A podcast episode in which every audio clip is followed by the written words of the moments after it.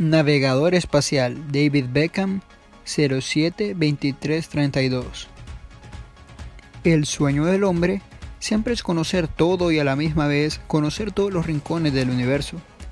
Hubo una vez un hombre que conoció todos los planetas del universo fútbol. Este hombre se llama David Beckham. Nació un 2 de mayo de 1975 en Londres, pero muy rápido pasó a ser un viajero del espacio y se subió al cohete rumbo a Old Trafford, en Manchester, para comenzar una gran aventura. Luego de hacer escala en la Estación Espacial Preston Northern, un 2 de abril de 1995 tocaría por primera vez el suelo del planeta Manchester. El estadio de Old Trafford lo recibía de la mejor manera. Su juventud, creación de juego y buen pie le hicieron poco a poco abrirse un espacio en el 11 titular de cada fin de semana. Su gran valedor dentro del esquema fue Sir Alex Ferguson, que siempre trató que fuera un niño mimado.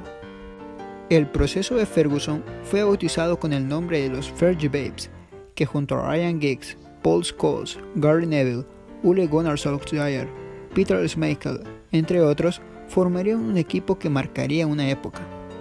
David fue ganando protagonismo hasta ser uno de los principales buques insignes del equipo, y así lo manifestó en su mágica temporada de 1997-1998, pues junto a esa camada dorada lograron ganar un triplete histórico para la institución Red, siendo clave en la final de la Champions, sirviendo los dos tiros de esquina con lo que el Manchester United remontaría al Bayern Múnich.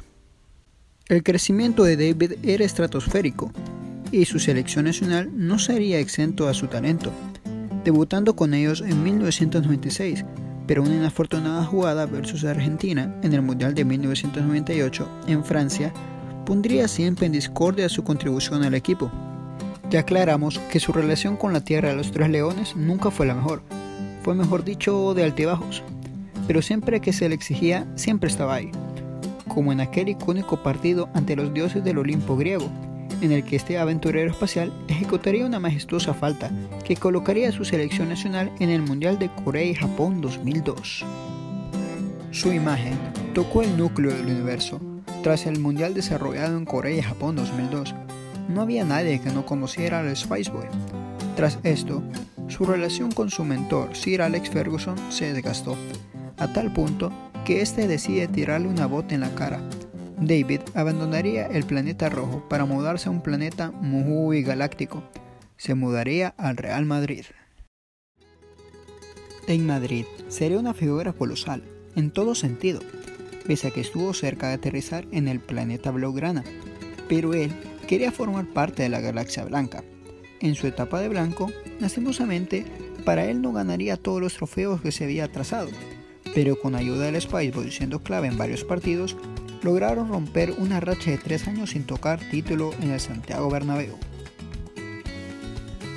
Luego de ser un fenómeno en el planeta blanco y hasta determinar nuevas leyes, se marcharía a una galaxia muy lejana y a la vez muy distinta. El viajero David Beckham se mudaría a Los Ángeles Galaxy.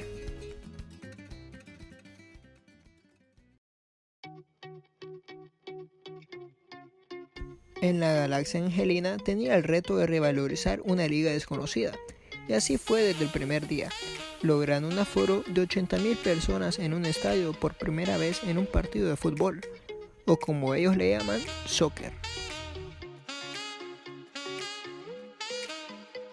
Su primer año sería difícil, y pese a que en todos los partidos había un lleno espectacular, su rendimiento gracias a las lesiones no era el mismo. Por lo tanto, decidió estar dos años en una tierra conocida. Claro, conocida por el buen fútbol y por la moda. Milán sería su siguiente destino.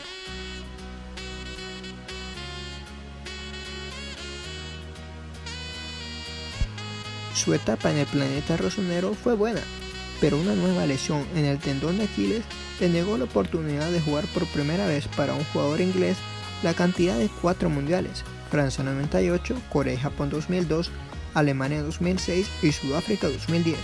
Fue un duro golpe para el Spice Boy.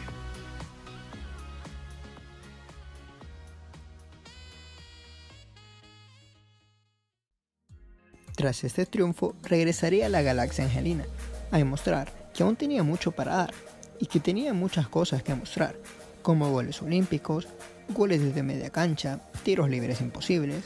No había nada que se le dificultara a este astronauta inglés, que junto a su compañero irlandés, Robbie King, lograría ganar su primer título de MLS en mucho tiempo de espera. El año siguiente tampoco se hizo esperar. Ya había conquistado una galaxia nueva. Luego de este triunfo, su nave haría un último viaje, aterrizando en el Paris Saint Germain, donde decide retirarse, eso sí, ganando un trofeo de liga con el conjunto parisino. Se marchó llorando del campo de juego, dejando una huella inolvidable para el fútbol moderno. Ahora tiene un propio equipo de fútbol en aquella galaxia muy lejana, en el que nadie duda que volverá a triunfar una vez más. Simplemente fue un futbolista que marcó una época.